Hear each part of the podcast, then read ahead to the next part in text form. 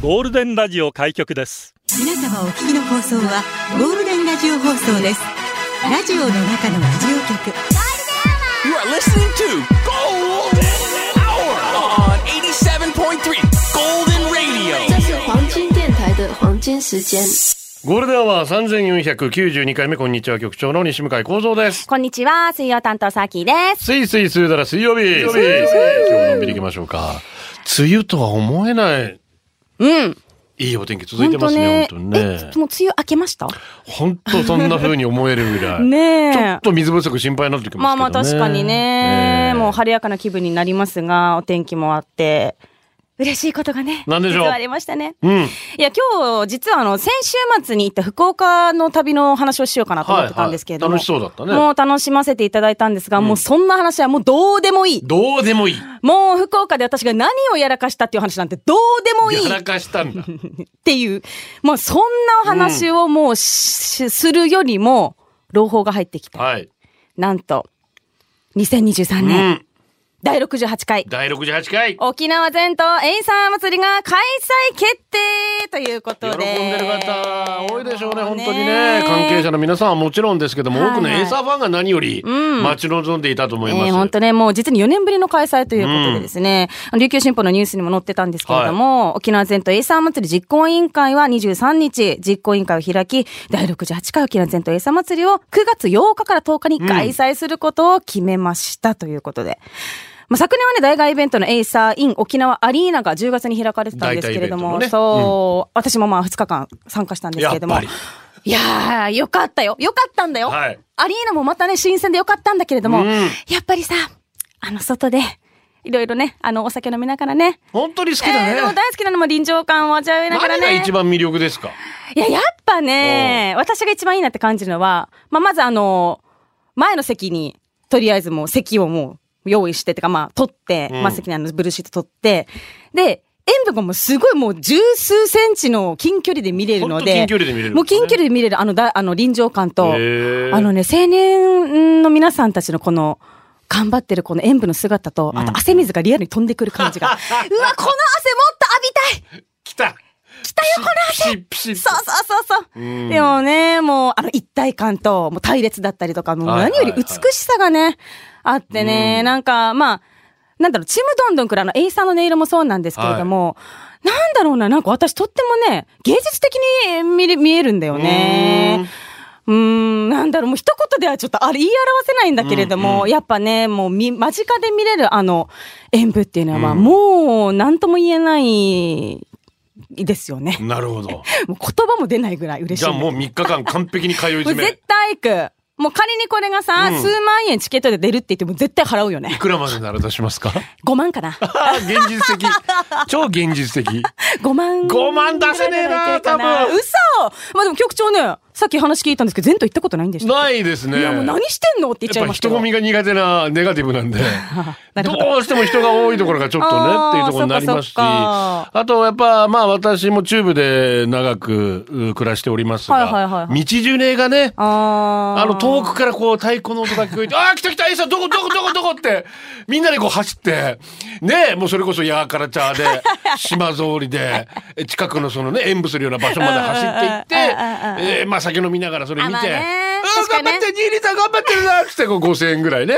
近所のおじさんやちょっとこううん寄付したりとか。あーやるね、やるね。ありがとうございますボンボンボンボンっていうああいう一連の流れがあーまあね。まあ、好き。小さい時もね、やっぱ追っかけてましたもんね。あ、そうね。でも、まあ、言われたらサウンドシステムですよ、レゲエで言うところの。はいはいはい軽トラに、スピーカー、アンプからそれから、三線から何から全部積んでますからね。でももう、軽トラにも三線弾ちゃーを乗ってからね、もう歌ってやってますけれども。あれ追っかけるのが大好き楽しいよね。もうドライブといえばもう夏はもうエイサーを探しに行くみたいな感じですからね。でも本当にあの、これからね、エイサーやられる皆さん、そうね水いっぱい飲んで、ええ。頑張ってください。まあね、もうね、練習も始まってるということなのではい頑張ってください。ラジオは想像です。一緒に楽しいラジオを作りましょう。ということで、今日もリスナー社員の皆さんに参加いただき、共に考えるゴールデン会議を開催します。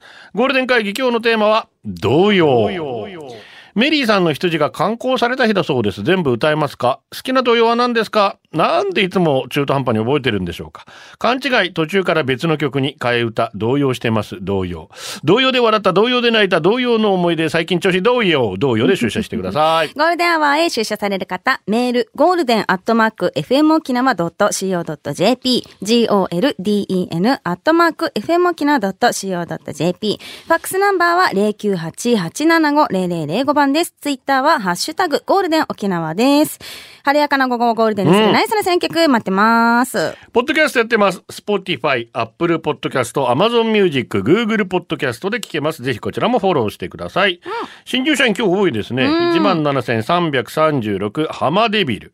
17,337テルさん。17,338ショコラティエ。17,339ウーパールーパー。入社おめでとうございます。まよろしくお願いします。よろしく。1830年だそうですが、サラ・ジョセファ・ヘイル。この方によるオリジナルの詩だったんです。ポエム。ほう。メリーさんのメリーさんの羊。羊がどうぞ。メリーさんのあら、さっき英語で歌ったのに。メリー英語で歌うと思った had a little lamb. そう、そういうことですよ。これが詩として成立するってすごいですよね。詩だ。ね羊、羊、え羊。ーってなっちゃいますけども、ーまあその後メロディーがつけた童謡でね、幅広く広がっていくわけなんで、実はエジソンが蓄音機を初めて作った時にはいレコードにした一番初めの曲がこれです。メリーさんの羊。メリーさんのへ羊。それぐらいだからアメリカでもみんなに親しまれてたってことですよね。それが1877年だそうですよ。蓄音機に録音された音うん声。うん。Hello, hello, Mary had little lamb みたいな感じで入ってたみたいですね。結構なんか、悲壮感が漂ってねる気が、する。どうなんでしょう。さて、あなたの好きな童謡の話で送っていただきたいんですが、えーこちら、小袋大好きからは、えー童謡の思い出はないですっていうメールが届いて、ありがとうございます。こちらの方が悲壮感がえわざわざないのに送っていただきまして、ねありがとうね。うん。振り昨日はラブレターがテーマだったんですが、はいはいえーこちら社員番号66番丸棒カンパチャーから夜遅くすいません。昔のラブレターになるのかな ?20 年前、群馬から嫁さんを沖縄に連れてきた時、俺の母ちゃん、丸棒カンパチャーのお母さんは栃木出身だそうですけど、そのお母さんから嫁さんへのお手紙。沖縄復帰前、病気の俺を内地で闘病。沖縄の独特な風習しきたり、感覚の違い、書いてましたねと。その中の最後に俺を父ちゃんにしてくれたのをすごく喜んでくれた手紙でした。10年も音沙汰がない生きてるのだけわかる。そんな俺を嫁さんが引き上げて、娘をモテるまでにしてくれた嫁さんへの感謝の手紙でした。こそんなん見たら、嫁さんは娘ら笑顔にしないと、俺愚装に行ったらまた母ちゃんに怒られる。台風に負けないで、わじゃ頑張ろう。わじゃ縛ろう。ということで。そうですう。ね。へーあやっぱ同じね、県外出身者としてね。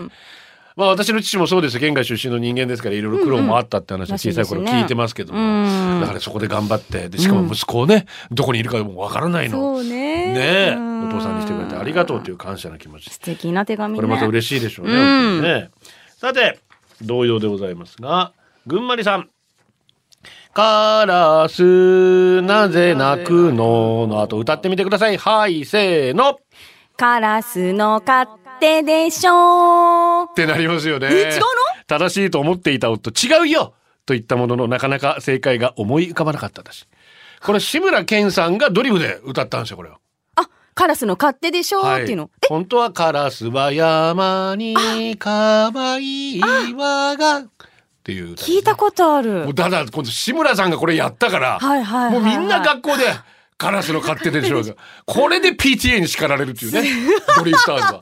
あんなもん見ちゃいけませんっていう番組ね。でもすごい影響力だよね。そうだよね。で、志村けんさんって言えばあれでしょ？でしょ最初はグーをそれもね作ったって言ってますね。すごい影響力ですよね。ほんとすごかった。だって私たちちっちゃい頃はもう翌日みんなドリフの話でしたもん。へえ。小学校4年からこれがひょうきん族の話とドリフの話に分かれるんですよよ。俺たちひょうきん族っていうね聞いたことある。まあまあ、ビートたけしさんと明石家さんまさんの大出世作、まあその他にもお笑い芸人、第二次漫才ブームでできた番組なんはいですけど、はいはいはいはい。あれでドリフの人気をひょうきん族が超え始めて、はあ。で、ドリフは終焉に向かっていうくーわけです。ん。ねえそうなんだ。いや、いずれにしてもすごいですよ。みんなそういうふうに覚えてんですから。ねえー勝手でしょうと思ってた。え。えなんならそうやって息子に歌ってるかも。私 勝手に。もしかするとそういう方多いかもしれません。え、はちみつでクリストファール・ビンビン。ありがとう。皆々様こんにちは。こんにちはちょっとした疑問なんですが、アルプス一万弱の一万弱は金額にしておいくらぐらいだと思います？個人的には1万1000円以内に収まる金額だと思うんですが、有識者の皆さんどうでしょうか？私、私そもそもさ、間違った認識だ。はいはい。アルプス一番弱って言ってた。一番弱？だから何番目 ?1 番？じゃあ2番もあんのかなって思ってた。何何の一番？わかんない。小槍の上で。あ、小槍は大丈夫なんだ。うんあれ、小ヤギって覚えてる人また多いですよね。あ一番弱が小ヤギでも全然違うことになっちゃいますけどあ。。内容がペラペラ。えー、まあ一万弱、あの、尺で、昔の尺貫法。ははああ何メーターか？尺一尺が30センチぐらいか。尺ってブーってなる尺？その尺八のことではない。あれは尺八。あの尺貫法っていうのがあって、はいはいはい昔一尺二尺っていう間測り方してたんですよ。へ一尺がだいたい30センチ弱ぐらい。あ、は長さってこと？そうです。だから6尺だとは180センチぐらい。昔の人で6尺あったらもう大巨漢です。めっちゃでかい人ですはあ。江戸時代みんな身長、平均身長も5尺あるかないか、うん4尺何分みたいなところだから。だいぶでかくないですか？でかいんですよ。今でいうとこ2メーターぐらいの大男だったんじゃない？いややばいなでそれがバスケ1万、1万弱。アルプス、それぐらいでかいみたいで。かいで、1万弱って普通1万円超えないと思うんですけど、彼は金額の。金額で、私は1番、2番。そういうことです。字で見ないと分かりにくいんですよ、いろいろ。わかんないわかんないいろいろ分かりにくいんですよ。えー続いてこちら。あ、元メガネさんは飛ばしたいと思います。なんで？えーこちらね、ニーディアからも来てますよ。ありがとうアルプス一万弱、小ヤギ。やっぱこっちはい、小ね。ヤギね。えー歌いがちだけど、小ヤギさんかわいそうだし、そもそも小ヤギ。そうだね。標高3030メートルでアルペン踊りなんて踊ってらんねえ 息詰まりそう。アルペン踊りもどんな踊りなんだか分かんないけど、ね。さあ、踊りましょう言ってますからね。全然分かんないもん、本当に。え、私さ、勝手にアルペン踊りってさ、ルンルン系なのかなと思って、なんかさ、なんかルンルンってこの両手、ルン、ルン。完全にルンルンしてますね。どんな踊りなんでしょう。ハッシーです。ありがとう。久しぶりに友達に会ったら最近どうよって聞きます。ん僕から聞いといてあれなんですが、相手が実は仕事で、あと家でもって愚痴聞かされたら、ごめん、急いでるからまた今度 って逃げちゃいます。立ち話は二言三言ぐらいがちょうどいい。魚は炙ったイカでいい。あいや、しろわけ入ってきたな。愚痴を聞くならお酒を飲みながらダラダラ聞くのがいいですね。皆さん最近どうよって声かけます？最近どうよ？もう私たちは、あミールーさんの生ヌーソーがみたいな。久しぶりだね。最近どうしてますか？っていうのを。そうだねうちな、だから、なんだろう。高校の時の友達はそうでもないですけど、やっぱ中学の地元だと、妙にうちな口使いたがるよね。ミードゥーサヌーとかねそうそう、ミードゥーサヌー久しぶりだねっていうところから入るね。聞き方は私たちは、いや、どんなかだな。でもやっぱり長話は嫌ですね。そうね。サクッと、あー元気、うんなんとかあー元気だ元気だそれぐらいでみんな。元気じゃなくても、うん元気だよって言っちゃうね。カバーです。こちら、ガガガスペシャル、人間ティーナ。これくらいのお弁当箱に、おにぎりおにぎりちょいっと詰めて、刻み生姜にごま塩振って、人参さん。あー皆さんこんにちは。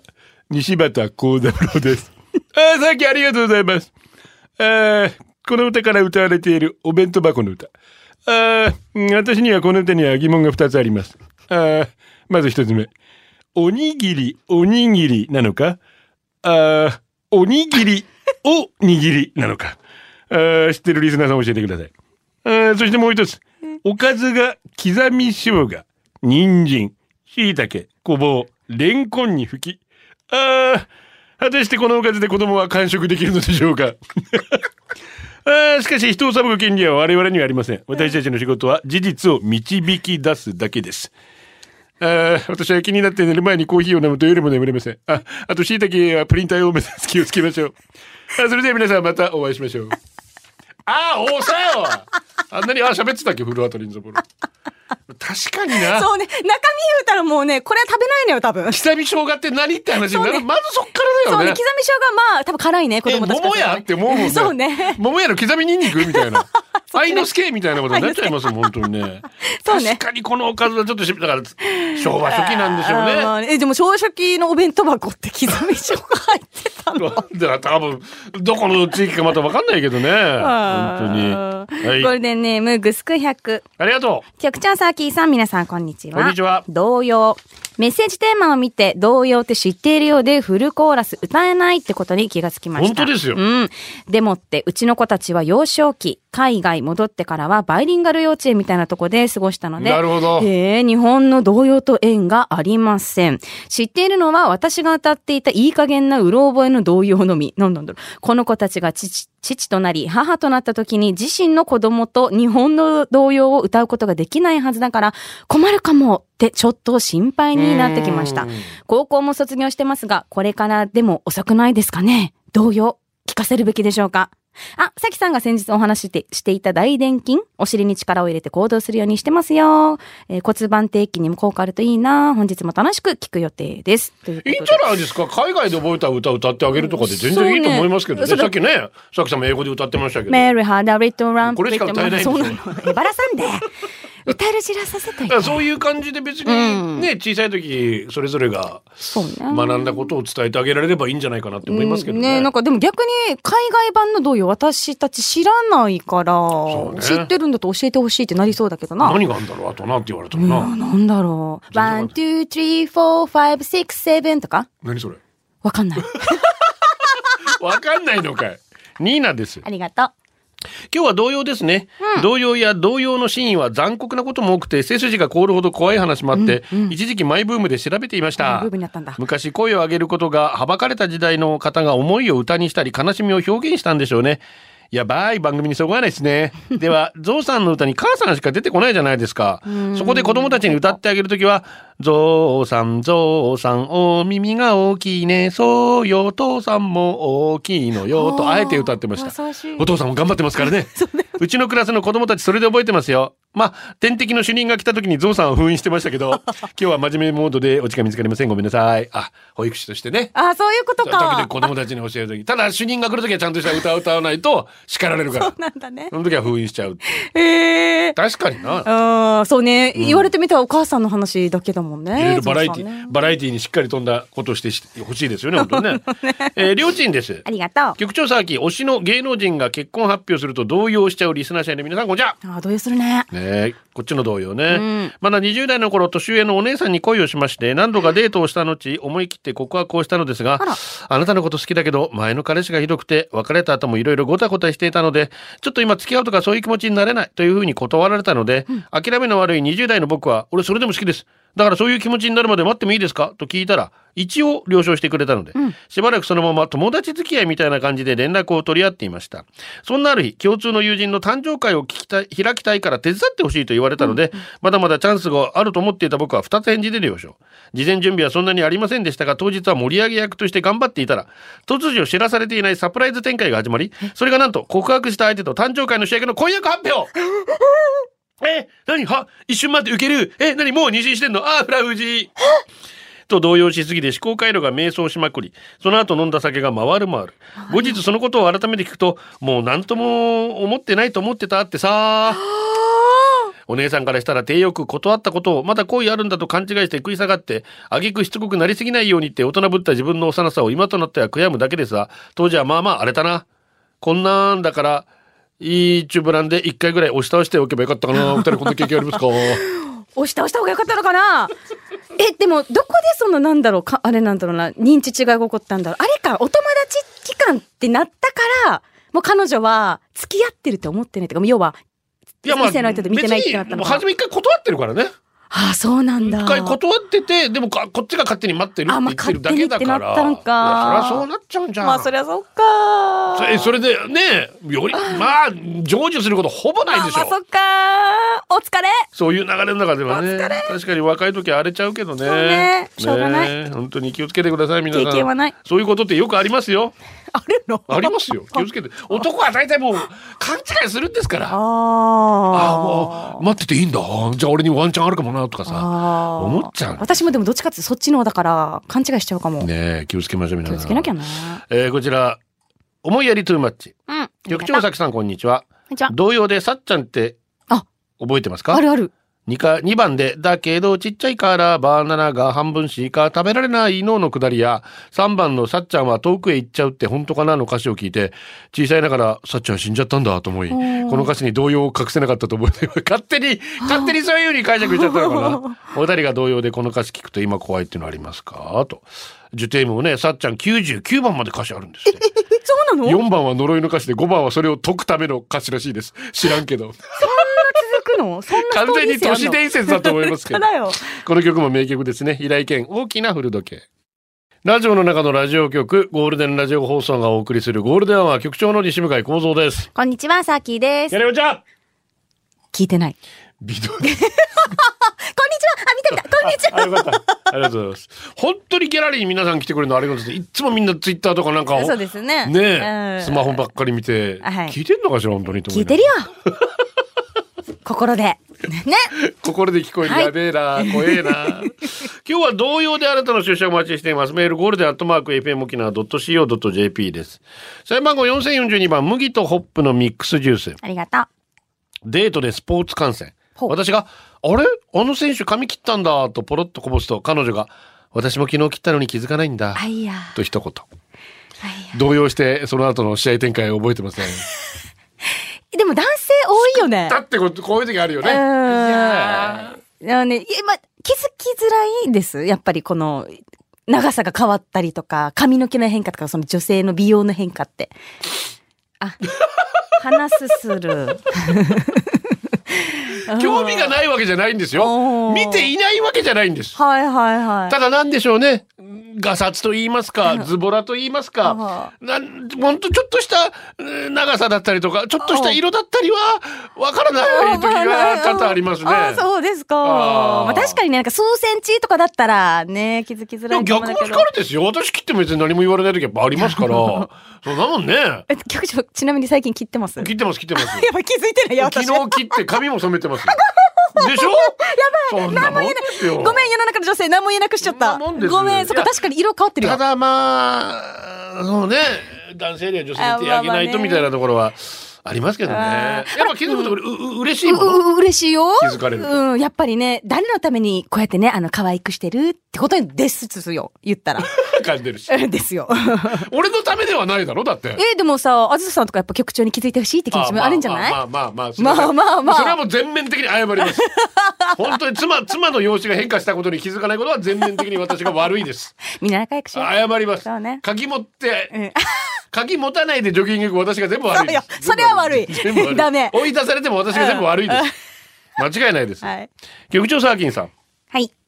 うさぎの長い耳は持つために存在していると思ってるリスナー社員の皆さんサーディーか。サワディーかうさぎにやたら威嚇される社員番号5329番ケンタッキーフライドそうなのちょっとこう掴むと持ちやすいっていうね。どっかあれね。今日の会議テーマ同様ですが、小さい頃から協調性がないオイラでしたが、一応幼稚園へ通っていましたぜ。幼稚園ではお遊戯の時間というのがありましたぜ。担任の先生の、はい、じゃあ隣のお友達と手をつないでください。ダンスしますよの指示に、幼稚園児賢吉は、嫌だゆきくんはお友達じゃない手つながないと言って、ゆうきくんの手を振り払って断固拒否。偶然、おいらのトイレに立っ隣に立ってしまった運のないお友達じゃないお友達、ゆうきくんが、謎の拒絶に泣き出しましたぜ。担任の先生は、いゆうきくんは、今、建築ちゃんのお友達じゃないかもしれないけど、今からお友達として仲良くしてくれる？いい、いいよね。はい。じゃあお友達でーす。と、仲間無理やり手をつなぐことになりましたぜ。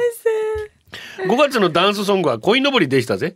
おいらは、イラカの波と雲のと歌いながら、んつないだ手をブンブンブンブン 目いっぱい振っていましたぜ。ねそしたら、ゴキッと音がしたかと思ったら、ゆうきくんが叫んで泣き出しましたぜ。どうやら腕を大きく振りすぎたせいか肩が脱臼してしまったらしいのですが、その時のおいらは手を振り続けて、腕を振り続けていましたぜ。動揺している先生が、ケンキチちゃん、痛がってるでしょやめて手を離して手を離しなさいと、固く握られたおいらの手を離そうとしましたが、その時のおいらは突然のゆうきくんの大絶叫に何が起きたのかわからず、動揺、恋のぼりを歌い続けながら動揺していましたでそう動揺だけに。童謡を歌いながら動揺する経験なかなかできませんぜ。貴重な体験をしたな。思っていますね。ゆうきくん、あの時全然心配しなくてごめんね。大丈夫だったか？局長最近は最近どんなことで動揺しましたが、じゃあこの後も聞いてもらう。この話で動揺してるよ、我々。ほんと。ゆうきくん。ままっつぐだね。うんそうね。ケンキチちゃんはもうまっつぐな、まっつぐ正直な子だ。はい、そうだ。友達じゃない子に友達って言われてもな。そうだな。ただちょっと手を振りすぎちゃったから、そうねそういう時謝った方がいいな。うんそうねケン。キチちゃんはな。おだおだ。うん。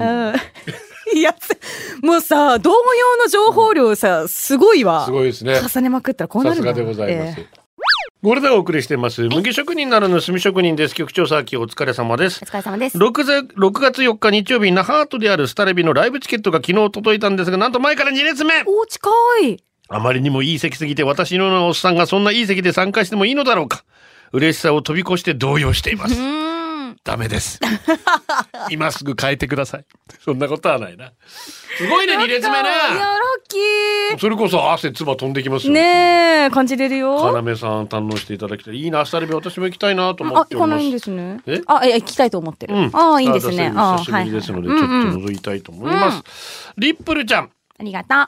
動揺、今まさに動揺しています。なぜなら、ゴールデンアワーに初めてメッセージするからです。社員番号もないのに局長、この動揺をどうしよう次から同様に動揺しないようにメッセージをどう用意するか。土曜日は、もう土曜で攻めてくるな。土曜日までに考えておきます。ビシッ。ビシ。話変わりますが、子供が屋根より低い鯉のぼりと歌っていましたが、近所に本当に屋根下の鯉のぼりが風になびいていたの、いなかったので動揺しました。お後がよろしいようで。ん？ん？ん？まあまあ歌いますよ。そうね。子供は一回歌いますようんこれねそうね。特に5月ね。この時期歌うからね。さっきのイラカの波知らないんですね、皆さ。んなんかったです。なんかツイッターでも。聖人がね、公式は、あの、局長さん知らないんですかってキキが言ってましたけど、公式は基本聖人が動かしてますので、はい私はちゃんと歌ってたんですけど、やっぱりわからないのか。鯉のぼりの歌なんですか？あれ子供の供の日歌だったかな子供の日の歌。うん。イラカの、鯉のぼりだね、一応タイトル。ちゃんと鯉のぼりになってるよ。うーん。うーん。皆々様、こんにちは。お疲れ様です。カッパライダーです。こんにちは。動揺したこと、起きたら夫がいなかった事件。ある日、夫婦それぞれ別々に飲みに行きました。私は友人と飲んで、そのまま友人が我が家に泊まりに来ました。夜中2時になっても夫は帰ってこなかったので、楽しく飲んでんだなぁと思いながら眠りにつきました。6時ぐらいに目が覚めると、まだ夫が帰宅していない。携帯には一度だけ不在着信。動揺しながら電話をかけ直すが出ない。酔いも覚め、最悪なケースが頭をよぎる。酔って歩いて事故にあった。道端で寝てしまった。もしかして浮気？普段の自分の愚行を思い出し、嫁に嫌気がさして酔いの勢いで他の女性と。いやいや、浮気なら不在着信ないはずとかいろいろ考えて大動揺。友人も目が覚めて、どうしたんだろうね。いやでもいい大人だからさ、と言っていると折り返しの電話が来た 慌ててどこにいるか聞くと、車。部屋に内鍵かかってて入れなくて車で寝てた。慌てて玄関に行くと確かに正常。いつも内鍵はかけませんが、泊まりに来た友人が気を利かせて鍵をかけてくれた。あらやばい、さすがにこれは怒られても仕方ない案件。浮気を疑った自分、血の気が引いて二度目の大動揺。もちろんドアを開けた時の冷たい視線は忘れられません。後で聞くと、夫は明け方企画したけどドアが途中までしか開かない。ドアの隙間から、おーい、帰って開けてくれーと言ってみたけど、酔っ払いの二人は爆睡、爆笑。酔っ払いながらも、今の俺のこの姿、ご近所さんが見たら完全に家から追い出された人だよなと思い、家に入ることを諦め、車に移動したそうです。ははははは。局長と同様、家に入れなかった人、我が家にもいますよ。いや、まあ、これは友人が良かれと思ってなんですけどね。ね普段内鍵かけないのにかけられるとな。そうだね。でもよかったら車の鍵を持ってたってことですよね。車で。そうですよねいや、そこはもう不幸中の幸いというか、よかったですよ。本当だからまあ家の鍵と車の鍵一緒だ一緒だったって一緒で持ことだね。ってたってことだよね。いや、やっぱ鍵大事だね。しっかり持たないとね。車で寝られてよかったですようね。ん最近ね、あのモノレールで暴行された方もいらっしゃったのでね。かやっぱ道で寝てたりすると。いや、本当さ、日本も沖縄も、うん。もう本当嫌なニュースしか入ってこないよね。盗んだりう、ん。えー蹴られたり殴られたりとかさ、そういうのもうもう日本は安全でもないし沖縄ももう安全ではないいい人ばかりではないので残念ですけど本当に皆さん気をつけてくださいね、まあ、何より本当路上寝はねあの引き殺され引き引かれてしまう恐れがありますので、うんうんうん。一人一人の意識ですね。本当です、もうそれはもうどちらも不幸ですから。そうね。引かれてしまった方も引いてしまった方も、本当どちらも不幸になりますので、本当にあの20年前の私に、まあ、い言い聞かせております絶対本当皆さんね路上寝しないように気をつけましょう、えートマトとナスですありがとう。数ヶ月前、旦那宛てに私の知らない不動産屋から封書が来ていました。うち賃貸でもないし、何だろうとしばらく考えて、ハッとしたんです。もしや浮気、浮気部屋を借りているのか。大変。ネットニュースとかでよく目にする浮気や不倫は当たり前みたいなことがついに私にも起こり、ドラマみたいな展開が待ち受けているのか。でもあんなプーさんみたいな穏やかな旦那が浮気いやいや、プーさんだって優しそうに見えるだけで、私は彼の全部を分かっているわけではない。私は焦り動揺しました。私は頭の中であんなドラマやこんなドラマの泥沼の展開が巡り向けて、ああもう待てない。旦那の帰宅を待たず開封。なんてことはない。旦那の職場付近で借りていた駐車場の領収書でした。よかった、プーさんがプーさんで。あそこ？悪いプーさんだった。悪いそうね。ね蜂蜜ペーパーじゃなくてよかったね。変な蜂蜜。ねえ、いやーな、な、な、何の蜂蜜ななんんだろうね。いろいろ想像しちゃうけど。MC ひまわり、調子はどうよということで、H マン、ヘイヨーこれでお送りしてます、構造さん、サーキー。こんにちはストレートマン。誰しも異性にもう付き合えないと言われれば動揺しますよね。以前付き合ってた彼女に、私に優しすぎてダメになるから別れて出た。って言われた時、動揺とともに優しすぎて別れたいって何となりました。サあーキーさん、優しすぎて別れたいって何ですか？あ何かしらの哲学ですか？哲学でも何でもないんですが、まあでも優しさの種類によるよね。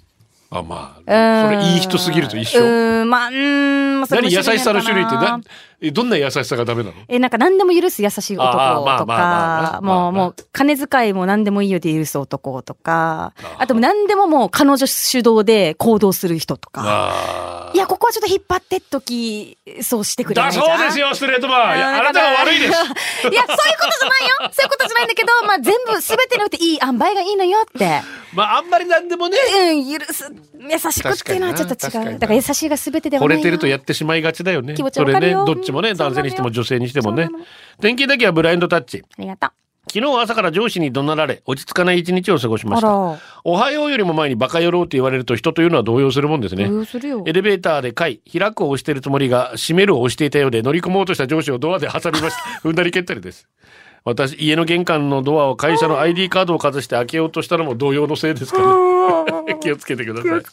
シンディゴールデンアワーにしては珍しく純粋なテーマ童謡。珍しい言うな。私が初めて覚えた童謡はこの歌。小学校の頃週替わりで音楽朝礼ってのがあって、その日までに覚えて全校生徒で運動場に集合してこの歌合唱後、校長先生が歌の意味や経緯を語るという長い朝礼。ちなみに45年前の城西小学校。覚えたてのこの歌、北っ子ばあちゃんの前で歌ったら目を潤ませてしわしわの手で拍手した思い出です。今日はコッコのアルバムプロムからお届けいたしましょう。やっぱね、うちなーんちゅこの曲響きますね。てぃんさぐの花です。ゴールデンアワー、この時間は、リスナーの皆様に支えられお送りしました。最後はこのコーナー、今日のホームラン、裸ジェット降水確率0%、久しぶり片道1時間のチャリ通勤気持ちいい。いいね、気持ちよさそう。大夫息子の部活の保護者会が数年ぶりに開催され保護者の皆さんと交流できて嬉しい。これからも応援頑張るぞ。交流大事。ジャッキー・チャタン東海関西プラス岡山出張。10日間事故もなく無事終了、ハイエースの総合距離2000キロ飛び回りました。お疲れ様。お疲れ様。ネギスポーツウェア新潮あえー散財したった。YOPA ギャラリー3回目初めての水曜日さきさんかわいいありがとう。ややこ、やっと家にネットつながったぞ。これで俺たちの引っ越しが完全に終わったぞ。あ、片付けまだでした。さあ、頑張れ片付け頑張るぞ。頑張れ頑張れ。先襟、キョナラさんから6円、ビンビンから5円、ペイペイに送られてきた。やったー、やったー。ご縁ですね、これも。よかったですね以上でございます。ギャラリーありがとうございました。ねありがとうございました。YOPA さん YOPA さんめっちゃ飛んでる。すげえ大の字で飛んでる人初めて見た、私。アキレス腱切らないでください。本当に気をつけてくださいね。およよよ。はいはい。ということで暑い日が続いております、皆さん水いっぱい飲んでくださいねね気をつけてください、これでお届けしたのは局長西向井幸三とさあきでした。またね来週水曜日私休む予定なんですけれども台風が来たらいます います。これでゴールデンラジオ放送の放送を終了いたしますポッドキャストゴールデンアワーお楽しみいただけましたか？本放送は月曜から金曜の午後2時から FM 沖縄で絶賛生放送中。ラジコのエリアフリータイムフリーならリクエスト曲や各コーナーも楽しめます。聞いてね